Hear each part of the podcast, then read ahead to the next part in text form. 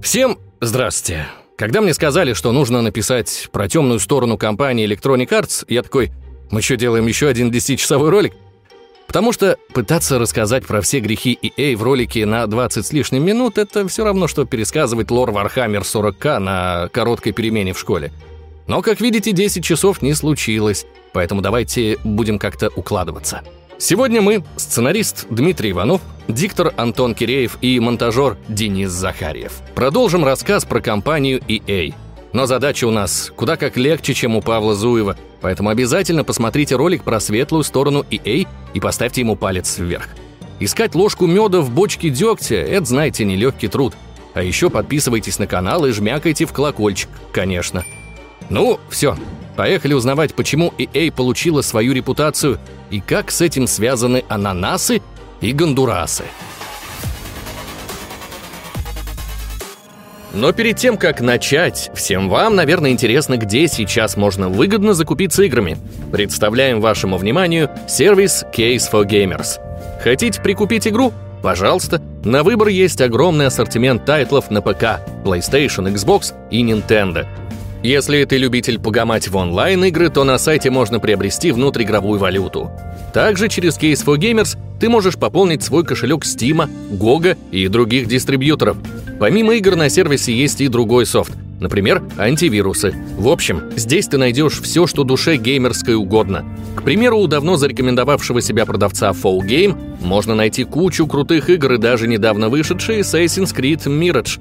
К слову о нем, Совместно с Case for Gamers мы решили сделать вам подгон и разыграть новенький Assassin's Creed Mirage. Все просто. Закупаетесь на сайте на любую сумму и указываете номер заказа в коммент под этим видосом. Пара простых действий, и новая часть Ассасина может стать вашей. Залетайте на сервис по ссылке в описании и приобретайте игры по выгодным ценам на Case for Gamers. А мы продолжаем. Удивительное совпадение или вселенский заговор, но в последнее время – я очень часто касаюсь компании Electronic Arts. Взять хотя бы недавний ролик на YouTube о том, как погибла Lionhead, где мы рассказали о судьбе первой студии Питера Молиньё. Ну и не стоит забывать свежее видео на Boosty о Джоне Ричителло, одном из э, де-генеральных директоров компании.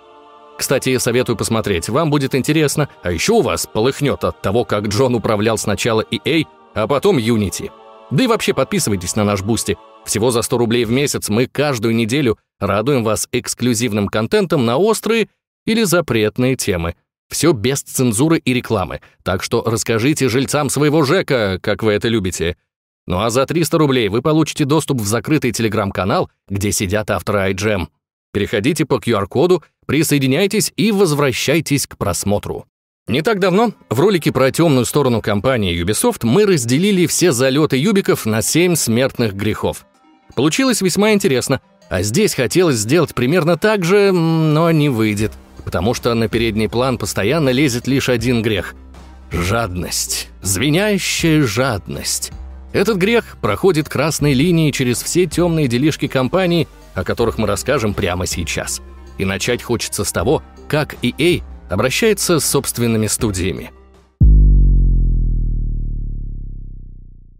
Ни для кого не секрет, что электроники очень любят денежки, а чтобы эти денежки генерировать, они скупают талантливых и амбициозных разработчиков, давая им время и средства и ожидая, что они сходу отобьют все затраты. Конечно, у EA в кармане есть студии, которые смогли удовлетворить потребности издателя и даже создать отличные игры, но это лишь одна сторона монеты.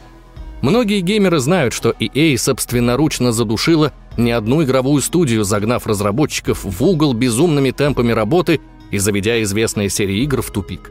Сегодня мы отдадим дань памяти этим студиям, закрытым с начала нулевых. Bullfrog Productions. Подробно о судьбе этой студии мы рассказывали в ролике «Как погибла Lionhead» на YouTube. Советую посмотреть. Кратко будет так.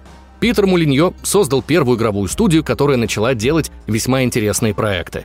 EA ожидаемо обратили внимание на это и купили игроделов – Первые годы сотрудничества были неплохими, но хозяин требовал создавать все больше игр, похожих на те, которые уже вышли и принесли хороший доход. Питер задолбался от скучной работы и уволился, а на студию начали давить с новой силой.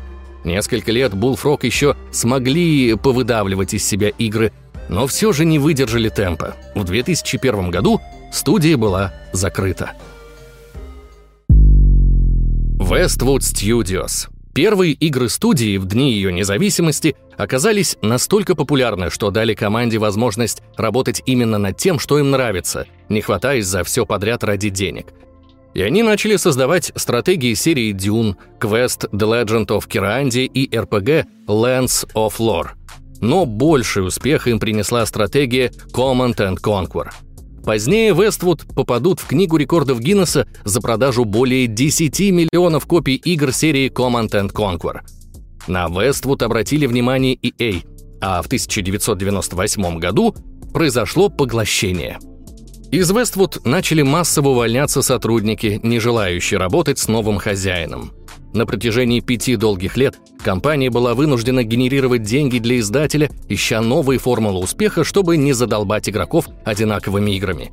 Последняя игра студии Command Conquer Renegade, например, и вовсе была сплавом RTS и шутера от первого лица, что не оценили фанаты. В 2003 году Westwood закрыли, а серию Command Conquer передали другим студиям, а потом устроили ей Fatality. Fatality. Помните Origin Systems? Если нет, то знайте, что это они создали легендарные Ultima и Wing Commander, а под крылом EA еще и Crusader. Каждое название скрывает под собой шедевры для своего времени. Серия Ultima насчитывает больше 30 игр, а также мангу.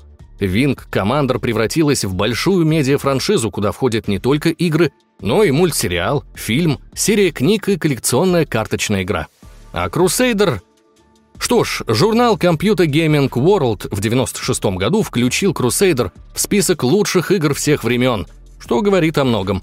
В 97 году Origin Systems запустили одну из первых MMORPG — Ultima Online, которая впоследствии создаст моду на этот жанр, породив все эти ваши World of Warcraft и прочие. Короче, вы поняли, какая жемчужина была в руках у EA. Казалось бы, с такой репутацией хоть сидите всем офисом и ссыте в потолок, ничего больше не делая. Но нет. Команду посадили поддерживать Ultima Online, потому что вы обязаны отрабатывать деньги. Ребята из Origin хотели делать новые игры. Посмотрев на это сквозь пальцы, EA дали добро. Но следующая игра студии не выстрелила, и это стало приговором. EA начали резать на корню идеи других проектов.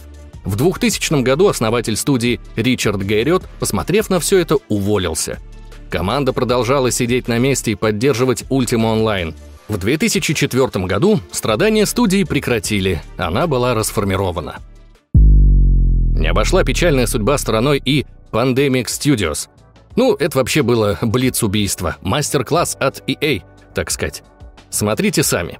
Компания работала с 98 -го года, изначально с Activision – они создали различные игры, включая знаменитую Destroy All Humans, Позднее пандемики с оглядкой на серию Battlefield сделали многопользовательский шутер Star Wars Battlefront.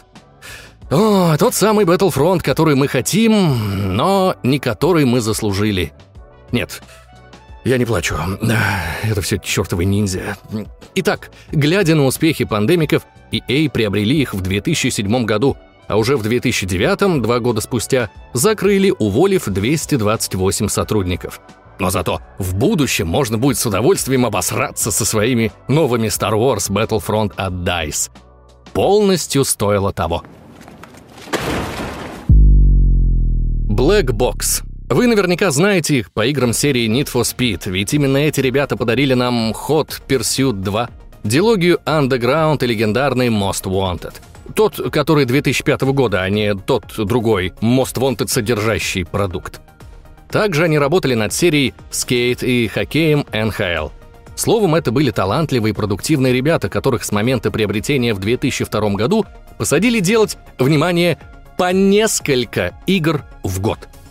В 2010 году студию посадили делать, э, чтобы вы думали, конечно же, ММО по серии NFS – Need for Speed World – Игра вышла мало того, что такая себе, так в ней еще были неравные условия с преимуществами для тех, кто готов заносить бабосы. В народе это называется pay to win. Прям попахивает фирменным стилем талантливого издателя. Результатом провала World стало уничтожение студии Black Box в 2013 году. Держитесь, осталось рассказать еще всего про две студии. Мы приближаемся к нашему времени. Mythic Entertainment была основана в 95 году и может быть известна вам по MMORPG Dark Age of Camelot. В 2006 году ее купили EA. И что вы там хорошо делаете, MMORPG? Тогда запилите нам новую ММО по лицензии Вахи. И мифики запилили Warhammer Online Age of Reckoning. Игра вышла в сентябре 2008 и в первый месяц набрала 750 тысяч онлайна. Но к лету следующего года потеряла более чем половину своей аудитории, что не устроило электроников. Они приказали проекту долго жить, отключив все 63 сервера игры – Позднее внутри EA начался процесс оптимизации. Над группой внутренних студий, включая мификов, установили шефство в лице глав BioWare, Рэя Музики и Грега Зещука. Из-за такого шага основатель студии Марк Джейкобс уволился из собственной компании и пошло-поехало. Массовое увольнение разработчиков, переориентация студии на мобильный рынок, плохая результативность и, как результат, объявление о закрытии в 2014 -м. И последняя история, от которой мое сердечко обливается кровью. Visceral Games. Изначально команда называлась EA Redwood Shores и с 98 -го года занималась в основном играми по лицензиям и дополнениями для The Sims. Тогда EA было неинтересно создавать собственные франшизы, однако успех Resident Evil 4 в 2005 году помог разработчикам убедить EA рискнуть и запилить свой хоррор. Результатом стало появление Dead Space. После успеха «Космоса» Redwood Shores переименовали в Visceral Games, признав их условную самостоятельность. Вскоре ребята в рамках эксперимента создали отличный слэшер Dante's Inferno, а через год выпустили отличную Dead Space 2. А вот третья часть провалилась. Ну а что, правильно? Студия хотела продолжить развивать сериал в полюбившемся геймерам ключе, то есть как хоррор. Но EA хотели много-много денежек и смотрели на популярный тогда жанр кооперативных игр – они дали команду как угодно изворачиваться, но засунуть в игру кооп. И вот такой тягучий хоррор, где мы в ужасающем одиночестве блуждаем по рукотворным коридорам, залитым кровью, превратился в шутерочек на вечерочек с другом под пивко и совместное улюлюканье.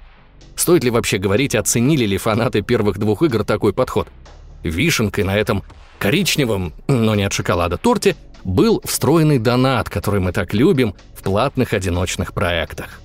Потерявших доверие со стороны издателя-разработчиков зачем-то посадили делать изначально странную по концепции Battlefield Hardline, которая была не про большую войну, а про локальные стычки копов и преступников. Короче, EA очень захотелось свой Payday. Игра, кстати, была принята прохладно. Часть команды Visceral Games в это время разрабатывали какой-то пиратский проект с названием «Ямайка». Но тут Ubisoft обосрали всю малину, выпустив свою сверхуспешную Assassin's Creed 4 Black Flag – Наработки по Ямайке перенесли в новую, так и не анонсированную игру по франшизе «Звездных войн», но EA не дали завершить разработку и в 2017 году отправили студию в могилу. Через несколько лет, в 2021 году, финансовый директор Electronic Arts Блейк Йоргенсен, объясняя закрытие студии Visceral Games, заявил, что игроки, оказывается, не любят одиночные игры – также он признался, что компания отказала студии в разработке некоторых игр тупо потому, что они не принесли бы много денег. А ведь это самое важное, правда, EA? Вы только представьте, все вышесказанное только про студии, а сколько талантливых одиночных разработчиков было выдавлено из команд давлением издателя. Уилл Райт, глава Maxis, Рэй Музика и Грег Зещук, основатели BioWare, да хотя бы тот же Питер Мулиньо – Невозможно оценить, сколько всего эти люди могли бы создать, если бы не жадность EA. Мы поговорили о том, как сложно местами игровым студиям приходится под заботливым крылышком компании EA, а сейчас спустимся на уровень ниже и поговорим о работе людей в этих студиях. Еще одна проблема, которая прям вытекает из предыдущей. Кранчи. Если вы интересуетесь новостями индустрии, то можете знать, что кранчи в игровой индустрии – это настолько обыденно, что уже стало скорее правилом, чем исключением. На всякий случай для наших зрителей, которые не Лондон из-за Capital of the Great Britain, поясню, что кранч – это долгосрочная переработка, которая затягивается на несколько недель или даже месяцев. В 2004 году EA стали рекордсменом по кранчам – Сотрудники компании были вынуждены фигачить в офисе до 100 часов в неделю. Эта информация вскрылась благодаря Эрин Хоффман, жене одного из сотрудников Electronic Arts. В том же 2004 году, желая излить свою печаль хоть куда-то, Эрин начала вести онлайн-блог, где рассказала, как ее мужчина постоянно задерживается допоздна в офисе EA. Эрин писала, что яркий слоган компании «Challenge Everything» вероятно применяется ко всему, включая здравый смысл в организации труда. На протяжении нескольких месяцев муж Эрин работал по 12 часов в день, 6 дней в неделю. Ситуация сама по себе неприятная, но когда начал подходить срок релиза их проекта, компания установила обязательные часы работы с 9 утра до 10 вечера, 7 дней в неделю. Информация из блога Эрин привлекла внимание сообщества и разлетелась по мировым СМИ. Тогда игроки чуть ли не впервые узнали про такое явление в индустрии, как кранчи. Оказалось, что это весьма распространенное дело, о котором в среде разработчиков принято молчать, а доплату за такие переработки и вовсе получает лишь половина работяг. На EA подали коллективный иск за неуплату сверхурочных, и он был удовлетворен судом. Ура, побега! Компания выплатила подчиненным в общей сложности 15,6 миллионов долларов. Если вы думаете, что EA все поняли и исправились, то хрен там плавал. Переработки и неоплаты продолжились, так что два года спустя, в 2006 работягам пришлось повторить. Новый иск отобрал у корпорации еще 14,9 миллиона долларов. Ну и 10 лет спустя кранчи никуда не исчезли ни из индустрии в целом, ни из работы в EA в частности. Но все же, как признаются разработчики, ситуация стала лучше. В США появилась Международная ассоциация разработчиков игр, которая регулярно проводит исследования на качество жизни сотрудников игровой индустрии. А все благодаря блогу одной девушки и последующему скандалу. Как вы понимаете, в атмосфере бесконечной работы без отдыха выпускаются только самые качественные и вылизанные игры. Вспомнить хотя бы серии Battlefield и Need for Speed, которые за последние годы потеряли доверие фанатов. Но мало нам было падающего качества игр и убитых студий. Компания EA еще и умудряется просрать те полимеры, которые у нее были, забивая на многие франшизы. Почему любимые среди фанатов проекты вроде Mirror's Edge, SimCity, Споры и других, про которые говорил Павел в ролике о светлой стороне EA, не получают развития? В непонятном состоянии сейчас находятся и будущие игры по Mass Effect, Dragon Age и The Sims. Что, собственно, происходит с компанией EA в последние годы? Игроки вроде не против покупать у вас игры, но вы их вроде как даже особо не выпускаете. Где-то в районе 2009 года за компанией начала закрепляться слава супержадной конторки, которая обожает распиливать игры на части, чтобы потом продавать их отдельно в DLC – чтобы игроки были вынуждены собрать целостный проект. Отдельного разговора заслуживает работа компании с играми по лицензии. Прошлом компания частенько прикупала лицензии на выпуск игр по популярным фильмам, желая стригануть бабло в моменте. Как это работает? На большие экраны выходит фильм или мультик, Мунтик. Лунтик. На большие экраны выходит фильм или мультик, зрители идут на него, а после сеанса, заряженные хайпом, бегут покупать игры по мотивам, не желая прямо сейчас расставаться с полюбившимися персонажами. Очень часто такие игры сделаны за недоеденный бутерброд и холодный чай. Занимаются таким многие компании, включая EA. Самым ярким примером, пожалуй, является серия игр о волшебнике Гарри Поттере.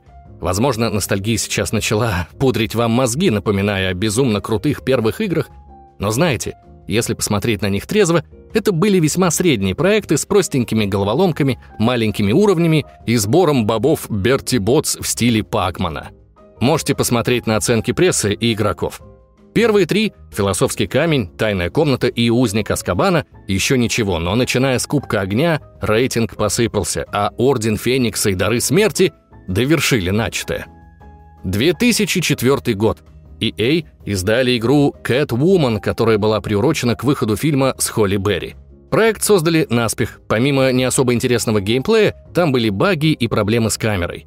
Контента в ней было чуть, Собственно, как и смысла. Игроки и критики оценили, перешагнули и пошли дальше. Не желая завязывать с супергероикой, в 2006 году EA уже силами собственной студии выпустили Superman Returns. Компания хотела быстро состряпать игрушку к выходу фильма на большой экран, но что-то пошло не так, ведь фильм вышел, а игры все не было. EA отмазались тем, что разработчикам нужно больше времени на полировку проекта, и вообще им важнее качество, а не запуск игры к какой-то конкретной дате – Конечно. В итоге выход Superman Returns приурочили к запуску DVD. Игра была настолько восхитительно плохого качества, что вообще не ясно, чем там занимались разработчики из EA Tiburon. Видимо, издатель сказал выпускать игру в любом виде, потому что после выхода на DVD этот проект тупо никому не будет нужен. А оценки вы видите сами. Это, конечно, далеко не все примеры. За плечами у компании игры по парку юрского периода, игрушечным солдатикам, крестному отцу, властелину колец, Джеймсу Бонду и так далее. Но именно игра про Супермена заставила аналитика независимого инвестиционного банка Pacific Crest Securities Эвана Уилсона в одном из интервью заявить, что игры EA находятся на стабильно низком уровне качества, и это качество продолжит падать, предостерегая от инвестиций в эту компанию.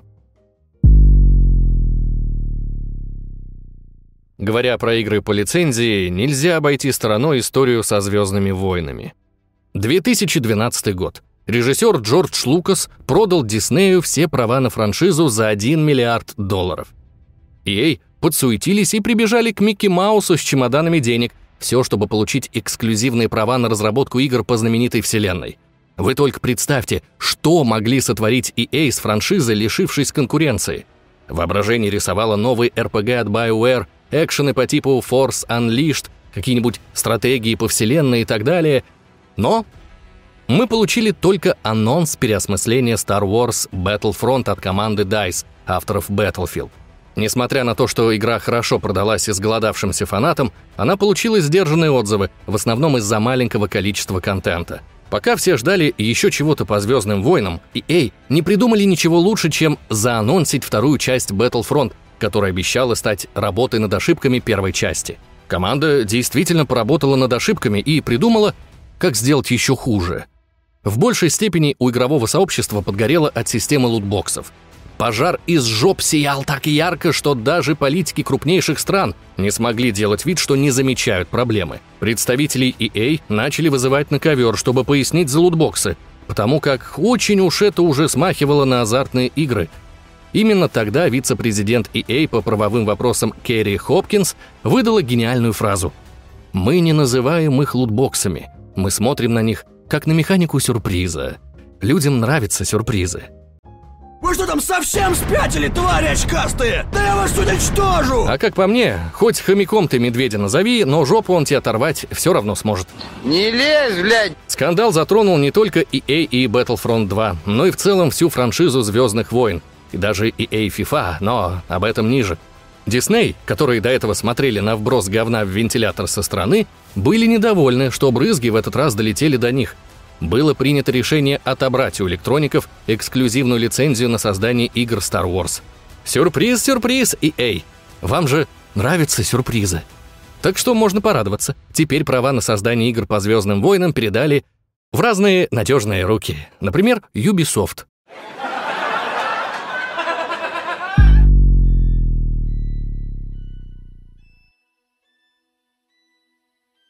Но даже это не все. Вернемся немного назад. 2008 год. В суд США поступил иск на EA за то, что те заключают эксклюзивные контракты с ассоциациями американского футбола на использование имен и портретов игроков, а также логотипов команд. В этих контрактах запрещалось любым другим разработчикам получать лицензии на использование тех же вещей. По сути, EA монополизировала нишу, вычистив любую возможную конкуренцию, что позволило им спокойно повысить цены на свои игры. Помимо этого иска, на компанию также коллективно жаловались уже бывшие спортсмены, портреты которых все равно продолжали использовать в играх. EA пришлось раскошелиться и выплатить каждому из них неустойку от 200 до 300 тысяч баксов, пока дело не дошло до суда. Как говорится, вычеркиваем, не прокатило. Хреново у компании получилось и с играми под брендом FIFA. Тех самых игр, которые превратились в самую выгодную дойную корову для издателя. Игроки же нашли повод пошутить, что каждый год компания только и делает, что меняет цифру на обложке. Конечно, на самом деле в игру добавляли новый контент, но оправдывало ли его количество покупку игры раз в год по full прайсу – большой вопрос. Скандал с лутбоксами затронул и FIFA. Поднялся вопрос, не является ли игра аналогом онлайн-казино – и будто этого было мало, грянул новый скандал. Нечистые на руку сотрудники EA тайно продавали ценные карточки фут на черном рынке и обогащались. Некоторых топовых виртуальных игроков продавали за тысячи евро. Новый скандал получил даже собственный хэштег EA-Gate в социальных сетях, под которым мы начали публиковать доказательства махинаций. Вся эта свистопляска с донатами и скандалами задолбала владельцев бренда FIFA, они отказали EA в продлении лицензии. Теперь электроники будут выпускать новый футбольц под другим названием, в то время как на раскрутку предыдущего бренда были затрачены десятки лет – и давайте будем честны, едва ли что-то изменится в подходе компании при разработке футбольных игр. В последние годы Electronic Arts наделала столько ошибок, что даже удостаивалась звания худшей компании США два года подряд. EA собственной жадностью доводили талантливые студии до гибели, а крутых разработчиков – до увольнения. Не видя космической прибыли, электроники забивали на любимые в народе франшизы, концентрируясь на онлайне – Вспомните хотя бы фразу финансового директора EA, типа «Мы с вами не любим single-игры». А потом они выпускают Star Wars Jedi Fallen Order и охреневают, что игроки довольны. Вот такие профессионалы находятся на высших должностях EA. И это я еще не вспомнил Джона Ричителло, который хотел ввести платную перезарядку в Battlefield. Но у нас действительно не остается времени на это. Советую ознакомиться самостоятельно с роликом про него у нас на Boosty. И вот недавно прилетел слух, что Дисней подумывают приобрести Electronic Arts. Тут э, вспоминается какая-то романтическая история про жабу и гадюку. Даже интересно, что может получиться из такого союза. Можно было бы вспомнить еще больше залетов электроников, рассказать про каждый намного детальнее, но давайте признаем, это такое болото, что даже нескольких часов может не хватить, чтобы в полной мере раскрыть тему того, Сколько отменного говнеца навалили EA на наш геймерский стол. Несмотря на свои деньги, влияние и возможности, компания просрала доверие игроков, превратилась в предмет насмешек, а скоро еще и может перестать быть самостоятельным издателем. Если этот день настанет, я буду смеяться как черт. Все это из-за просто отвратительной, как пицца с мандаринами, политики высшего руководства компании – тотальной жадности и желания угодить инвесторам, а не игрокам, которые то ли по доброте душевной, то ли по старой памяти и содержат этот гнилой кабак. Даже непонятно, как с такими проблемами этот колосс на глиняных ногах до сих пор не упал. А что думаете вы про компанию Electronic Arts? Есть ли у вас доверие к ним и любимой серии игр от их внутренних студий? Делитесь своими мнениями здесь и подписывайтесь на наши социальные сети во Вконтакте, Discord, Twitch, TikTok, Telegram и Boosty. Спасибо за просмотр. Увидимся с вами на IGM.